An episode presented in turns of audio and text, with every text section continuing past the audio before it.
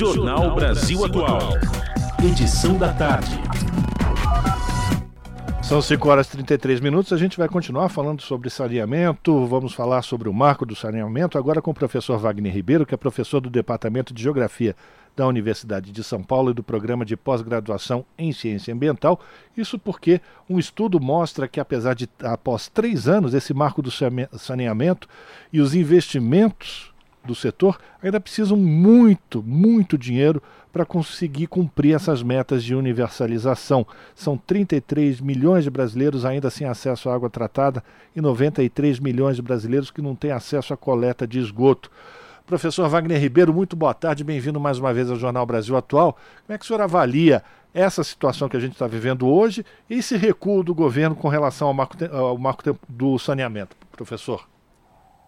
Boa tarde, Rafael. Boa tarde a quem nos acompanha. Veja, Rafael, eu vejo com preocupação esse recuo, porque o próprio estudo que foi divulgado hoje, com ampla repercussão na imprensa, mostra que esse modelo que foi proposto pelo Marco do Saneamento ao contrário do que se dizia, não está gerando a quantidade de investimento privado que se, preconizava. É, da ordem, tá, nós estamos com menos da metade do que é necessário de investimento privado. E isso não é por conta de um governo que está aí com seis meses de gestão, certo? Então ele já se mostra claramente pouco rentável para o capital. Essa é a questão central. Né? E, e, evidentemente que na, na perspectiva do interesse público, é, as ações que o governo tomou logo ao tomar posse, é, insistindo que as empresas estatais pudessem manter os contratos para fornecimento nas regiões metropolitanas, ele estava pensando no interesse geral. E é evidente que esse Congresso privatista, né, com bastante conservador, não apenas bom, em várias questões, inclusive nesse, nesse aspecto, ia refutar essa, essas ideias. Né? E isso aconteceu na Câmara e agora a gente acabou de ter a notícia, né, infelizmente, que também no Senado é, houve uma, uma queixa, entre aspas, né, contra esse modelo. Na verdade, o que a gente tem que discutir é o seguinte, Rafael, nós temos de fato indicadores muito ruins, que não seriam aceitáveis né, para um país que tem a capacidade de investimento que o Brasil tem hoje, e a pergunta que está posta é quem vai pagar por esses investimentos necessários para o saneamento.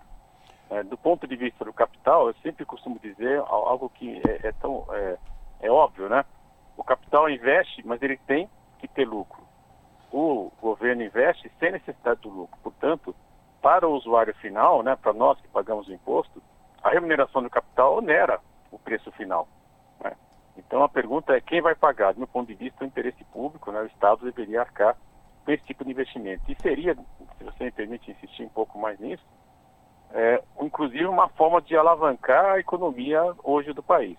Se nós pensarmos né, que, grosso modo, né, um terço da população não tem acesso à água é, e quase metade não tem acesso a esgoto, é, imagine quantos empregos podem ser gerados pelo Estado se nós pautarmos, por exemplo, nos próximos três anos e meio vamos dotar o Brasil de indicadores aceitáveis de água, né, de acesso à água e coleta e tratamento de esgoto seriam milhares de empregos que seriam gerados, né?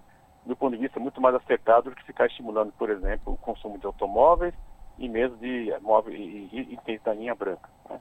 Então, é, esse parece o grande debate que nós temos que fazer. Qual é o modelo que nós vamos usar para é, tornar o Brasil um país com indicadores aceitáveis, né? Que, de, de fato, precisamos melhorar. Né? Eu insisto que o modelo estatal ainda é mais eficiente, né? Porque, no mínimo, se ele tiver o mesmo custo que o capital, ele não, nós não precisamos remunerar o capital, não precisa ter lucro. Portanto, para nós, consumidores, Professor Wagner? recursos, que são quem paga imposto, ficaria mais em conta. Professor Wagner Ribeiro Cosmo falando, boa tarde para o senhor, obrigado mais uma vez por atender o nosso pedido aqui no Jornal da Rádio Brasil Atual.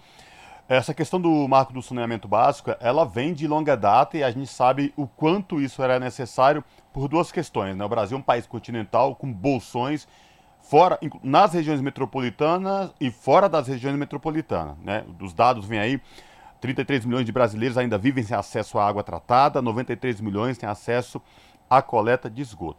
Mas aí, professor, como adequar isso e tentar fazer é, uma proposta que tenha é, ampla amplitude, que atinja ao máximo de brasileiros, sem, que, sem passar para o Congresso Nacional, e a gente sabe o que é esse Congresso Nacional, uma vez que o lobby das empresas privatistas, das empresas privadas, fica em cima porque elas querem ganhar lucro e querem ganhar dinheiro, né? Não querem ir nos bolsões onde quem mais necessita está lá longe das grandes regiões metropolitanas, professor.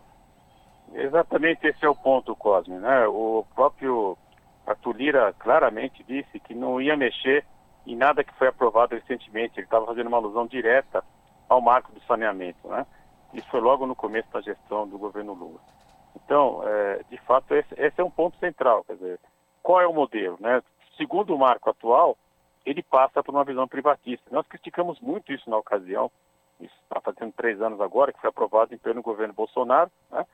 É, até peço desculpa por falar o nome desse indivíduo, geralmente não faço, mas saiu, enfim. Mas, de qualquer modo, é, foi aprovado e, acontece que é, é, a lei que temos hoje. Né? Para reverter esse cenário, precisaria sim passar pelo Senado, passar pela Câmara, enfim, com todos os trâmites normais. O debate que nós temos que fazer é em função do interesse público, do interesse geral, não de algumas poucas empresas chamadas senhores da água, né? Nós sabemos que são sete, oito empresas que vivem se fagocitando, né? elas vão mudando a, a identidade de capital, vão se fundindo, etc. Mas são sete, oito empresas internacionais, com sede na França, Reino Unido, Estados Unidos da América, Espanha, enfim, que acabam aí controlando, digamos assim, né, o, o acesso aos serviços de saneamento e água em várias partes do mundo e querem fazer aqui no Brasil também. Pois é, então, professor. Esse debate tem que ser lançado urgentemente, né? E é um debate público que vai ter que fazer, sem pressão popular, Rafael, nós não vamos conseguir mudar isso, não. Mas eu, é exatamente essa contradição que eu quero levantar aqui com o senhor, porque nesse, na, nos países de origem dessas empresas, é, o debate é de reestatização, né? Essas empresas estão sendo novamente se, é, é, sendo é, sendo controladas pelo Estado, né? porque mostrou que o, o, processo, além de não alcançar a eficiência que era tão é, difundida por aí, era um serviço muito mais caro, né, professor? Esse é o ponto central, Rafael. Você está trazendo uma questão fundamental. Nós já temos mais de 30 anos de privatização de serviços de água mundo afora. Isso começou nos anos 90, né? enfim, metade dos anos 80 em alguns países, e se constatou que efetivamente o preço é mais caro e a qualidade do serviço diminuiu. A água é mais contaminada, o nível de descontaminação é, do saneamento também não é o mesmo que se tinha antes. Então, isso mostra claramente que esse modelo não está certo. Ao ponto de, por exemplo, Paris, né, onde você tem um grande grupo é, internacional, com sede lá inclusive, voltou para a gestão estatal. Mas Buenos Aires voltou para a gestão estatal. Berlim voltou para a gestão estatal. Jacarta, na Indonésia, voltou para a gestão estatal. Por que, que nós vamos agora na contramão da tendência internacional? Né?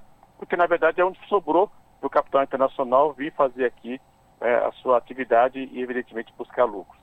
Então, nós temos que nos revelar a isso sim, levar esse debate publicamente, né? levar para o Congresso, levar para o Senado, mobilizar a sociedade e enfrentar politicamente esse debate que é necessário. Tá certo, professor. Quero agradecer a sua participação aqui no Jornal Brasil Atual mais uma vez. É um assunto que vai continuar ainda na nossa pauta aqui de conversas, o marco do saneamento e, enfim, os investimentos que são necessários para a gente levar a, o acesso à água potável para a população brasileira e também e principalmente o saneamento básico para a gente também diminuir uma série de doenças que são veiculadas pela falta de uma água de qualidade e um saneamento público de qualidade no Brasil. Muito obrigado, viu, professor? Até a próxima, Rafael. Conversamos com o professor Wagner Ribeiro, professor do Departamento de Geografia da Universidade de São Paulo e do Programa de Pós-Graduação em Ciência Ambiental, aqui no Jornal Brasil Atual. As notícias que os outros não dão. Jornal Brasil Atual. Edição da tarde. Uma parceria com Brasil de Fato.